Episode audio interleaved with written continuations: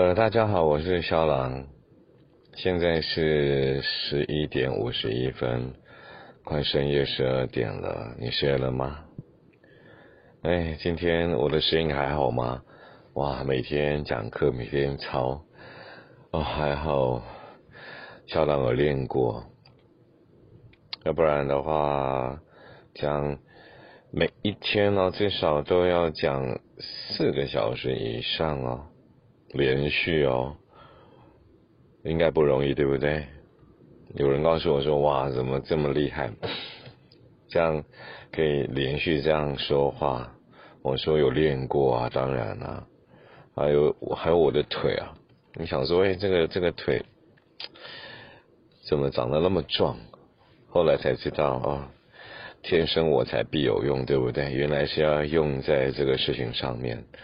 就是可以站得很稳，站得很挺，都能够呃好好的在上课当中去呃表现出来，肖朗的这种坚毅的这种呃力量。我在想什么？没有啦，真的是因为有时候在半夜讲话就会这样子，满扎自己的空撒。OK，来，没关系。呃，哎，对不起，还带一点鼻音，对不对？是啊，因为不晓得，因为每天下完课怎么就有点鼻塞起来了？那一直到现在，可能哎，上课的时候比较热血沸腾，那无形当中那个冷空气可能吸入性，对不对？好了，没关系，不管怎么样，最近啊天气变化，大家要保重身体。来，你知道最近常常看到一些新闻，哇，都让人家觉得很耸动。尤其又看到一则新闻这样说着，哇，百百万张的失能辅助险，恐怕会成为乌龙保单，下这个标会不会下的有点重啊？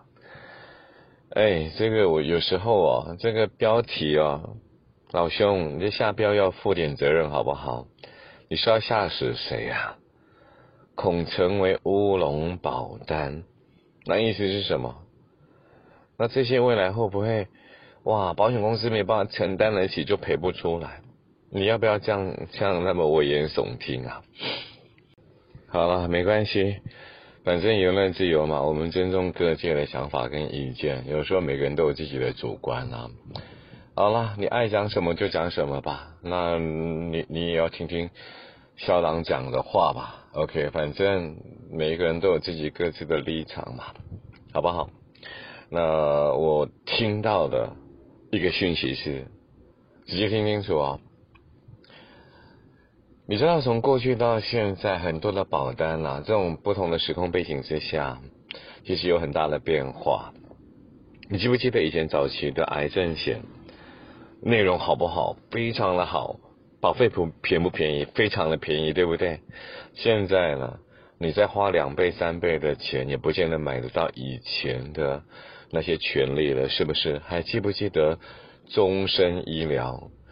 曾几何时，所谓的终身医疗已经都有了上限了。可是早期呢，没有上限呢，而且保费便宜嘛。对，所以所以这种呃不同的时空背景之下呢，看到的结果就是，好了，纵使是一样的权利，但是保费。贵很多很多啊！是啊，这就是我刚才跟你讲的，就是今天假设一一个保险公司要是把商品设计出来，它慢慢慢在理赔的这个建档的经验值的过程当中，有可能哦压力越来越大的同时，它就必须要在保费做一些调整了，是不是？那这也是因应成本啊，也是要去做做好这种风险管理嘛。对于每家保险公司而言。不过，我想这种金融监督机构，比如说我们的金管会啦、保险局啦，这一些，当然也会适时的去介入嘛。所以这是有规范来的，所以你可以放心。所以听清楚，校长要要要告诉你一个很重要的讯息，就是我看到这样的新闻，我我必须要提醒大家，这是一个最后买进的讯号了。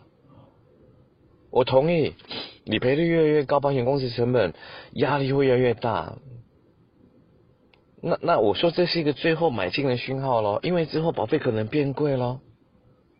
你可能花再多钱，不见得买到这么好的商品哦。那你还在等待吗？你还不出手吗？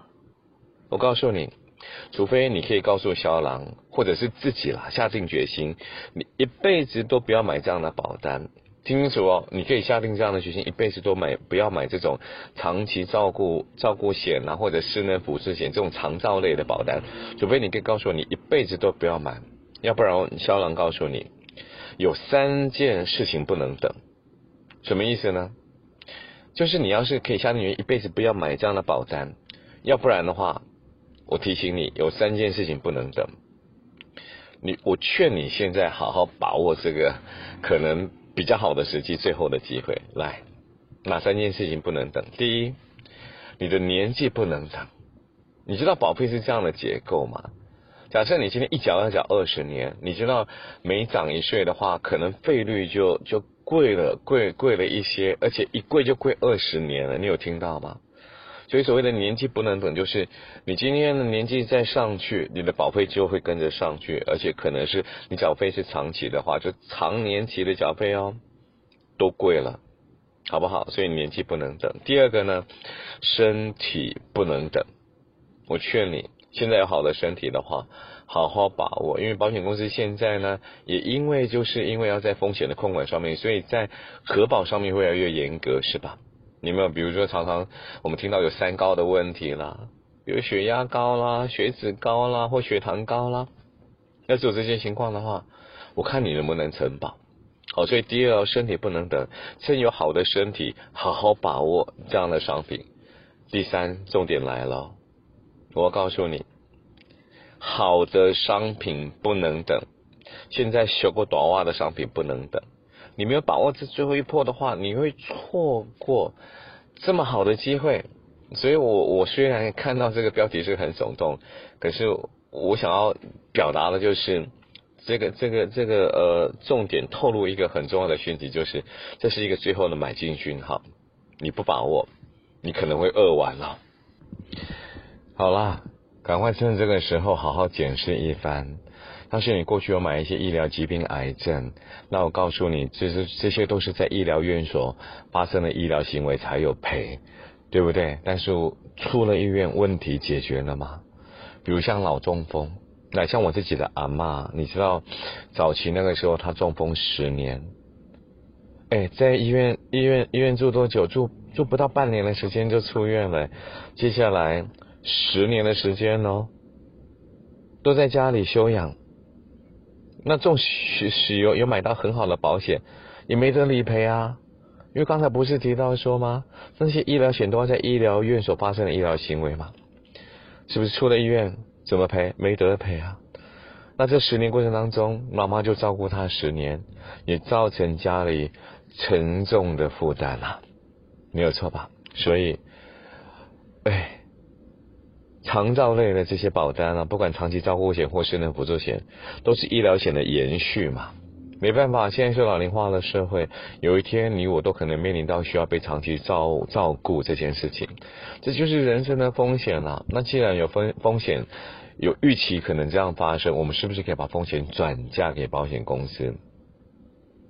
那这件事情的发生呢，有可能造成家里的负担会比今天生病啦或其他的一些状况，在住院衍生的这些医药费用还要来得更沉重。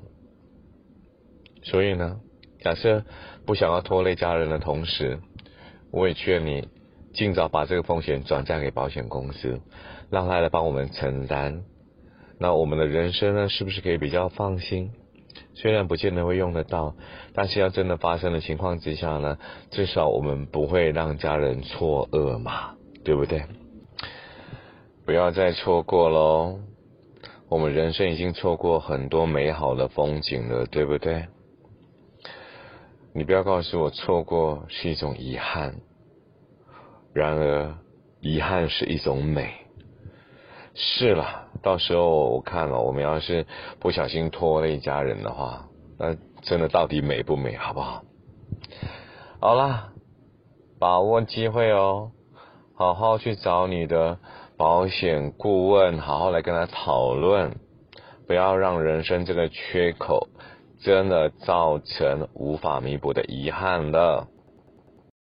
还是要来跟你聊聊睡的问题，不管你睡了没有，那你要睡的话呢，就边睡边听吧。小狼的声音伴你入睡啊。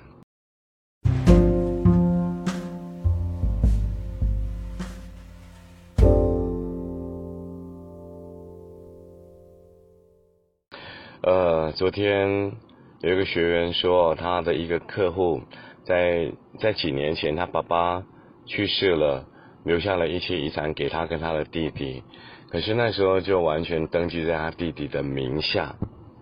好，那时过境迁，过了几年之后呢，他的弟弟呢，现在呃要把两千万给他的姐姐，哇，这么好，两千万。没有，当时候呢，他爸爸有一亿的现金哈，然后都登记他在他弟弟的名下。那现在呢，他弟弟要给这个姐姐两千万。好，来，那不管那个时候的原委，为什么那时候为什么要登记在弟弟名下，只有登记在他弟弟名下。反正现在呢，这个弟弟呢，就是要给他姐姐两千万就对了啦。呃。这个给应该是无偿的给，既然是现金的话，应该就是无偿的给嘛。那这种情况下呢，那既然是无偿的话，那应该就是赠与行为嘛。那两千万的赠与有没有超过两百二十万？有啊，因为赠与的免税也是两百二嘛，超过以上的话就会有赠与税的问题啊。那以两千万来说，扣掉两百二十万，那再去乘以十趴的话，那你看要缴多少税？好，那当然了，能够少缴，没有人愿意多缴，那最好能够不要缴，那是最好不过的。所以呢，这个姐姐就说：“哎，那那没关系，我就写一张借据给我弟弟好了。”哎，那那是不是就可以？反正呢，就说是借贷关系嘛。哎，借贷关系，你说借款就借款嘛，这个理由国税局就接受嘛。至少，哎，我们写个借据吧，对不对？好，那当然没有问题。这个契约很重要啊，好，这个借借据的部分啊，就姐姐写一张借据给弟弟，对不对？啊那那就好了吗？当然不是啊，当然不是只有契约的问题而已，资金还要到位啊。弟弟真的要汇两千万给姐姐啊？对啊，没有问题啊。本来弟弟就是要给姐姐两千万啊，所以有借据也会有金流，那那不就就过关了吗？哇，看似很很完美，对不对？天衣无缝是吧？哎。我们常常说，有时候这种假借贷啊，然后真赠与啊，那这国税局啊，就是会比较严重的处分啊。因为假设现在啊，以这种诈术跟不当逃漏税的话，还不仅仅只是逃漏税捐而已，有时候还要被抓去关。我说我们要很谨慎。哎，可是不用担心，反正有契约嘛。好，那那还有金流，所以这就是真正的。借贷吧，好，所以不会是假的啦。好，那肖郎就想，假设呢有契约有金流，那就是真的借贷的话，国税局就可以接受的话，那我就回给这个学员说，那国税局就关门了，不就算了吗？要是真的未来，我给你钱，你给他钱，妈妈给你，谁谁赠与给谁，都只要写个借据，对不对？然后又有金流的情况之下，那国税局要是都可就可以接受的话，那国税局就关门算了，还收得到税吗？会不会有点异想天开啊？哎，我们有时候真的不要太过天真哦，啊，自己。活在自己的世界里，哇，觉得一切都是这么美好，对不对？是啦，人生要往比较乐观啦、积极进取的这种人生的态度去面对嘛。我也同意啊，可是哦，有时候哦，你不要呃太 over 了，好不好？来，小狼，简单分析给你听。我刚刚说，假设今天大家彼此赠与来赠与去，都写个借据，还有金流的话，那就是真正的贷款，是吧？来，现在我要告诉你，国税局。眼中啊，真正的贷款的定义是如何？来，第一，既然是借贷的话，我我我们常不是常听到吗？呃，借钱还钱，天经地义，对不对？是啊。好，来，那你在借据里面哦，你就必须写清楚哦，你什么时候要还款？什么时候还这笔钱呢？好就是什么时候要还？那再来呢？要怎么还？要怎么还？要写清楚哦。你需要呃时间到一笔摊还，还是分期还？哦，所以你你要写清楚哦。哎，你知道后来那个姐姐说，那好啊，那我就写个五十年后还钱了。五十年后一笔还给弟弟嘛？哼，哎，真的拿你没办法。好，来，我刚才有提到过，第一就是，呃，欠钱还钱，天经地义，好，要约定好，记得要约定好。第二，更重要的来了，来，国税局会问你说，你借钱的目的。是做什么？哎，借钱的目的是做什么？还要来管我？是啊，你总是要有目的啊。你借这个钱，你的目的是做什么？那假设你没有任何的目的的话，你就没有借钱的需要啊。既然没有借钱的需要的话，那这怎么会是真正的借贷呢？哦，所以我沙狼告诉你，国税局。最重要的就是你这笔钱的目的跟用途是做什么，要记清楚哦。那那我可以说，我我我去买房子啊。那好啊，买房子买了吗？房子在哪里？钱付了吗？没有嘛。那我可以说，我要我要做生意啊，我要开公司啊。要做什么生意？公司开了没有？钱到公司去了吗？那那我我我就是就想要这笔钱，我就放在身上比较安全感啦。是啦，你都可以找尽各样的理由了，想讲什么就可以讲什么，只是国税局能不能接受嘛？唉，肖郎告诉你啊，现在国税局啊，他最在意的就是这笔钱。合理的用途跟去处，你一定要交代清楚，你不能不清不楚啊！你你更不能说，我我钱要怎么用关你什么事啊？是，虽然不关国税局的事，但是呢，你今天用这样的方式来规避赠与税，就是不合理。那你提出这些有的没有的这些理由跟证据，你自己都不相信了，国税局怎么相信？你又拿不出真正的证明给国税局看，所以啊，会计师不是常说一句话吗？举证之所在，就是败诉之所在。你提不出真正的、明确的这些证明给国税局看嘛？国税局要怎么相信？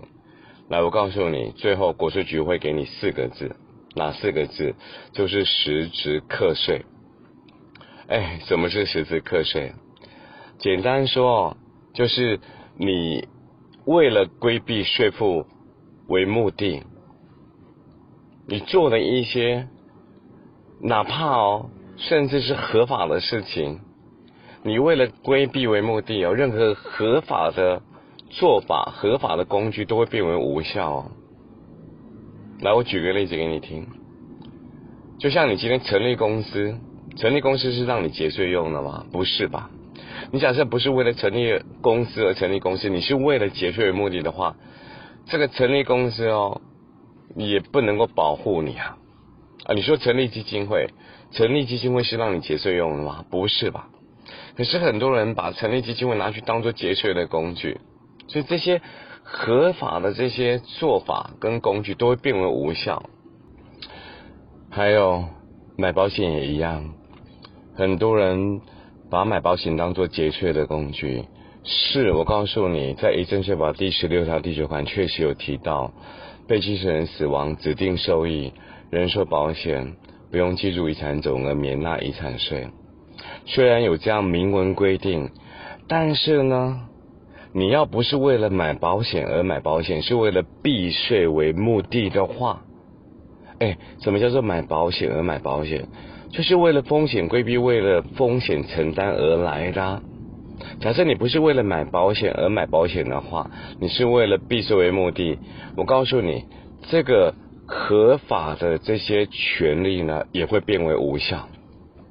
这就是实质课税，所以你要知道这样事情的严重性，真的不要存着侥幸的心态。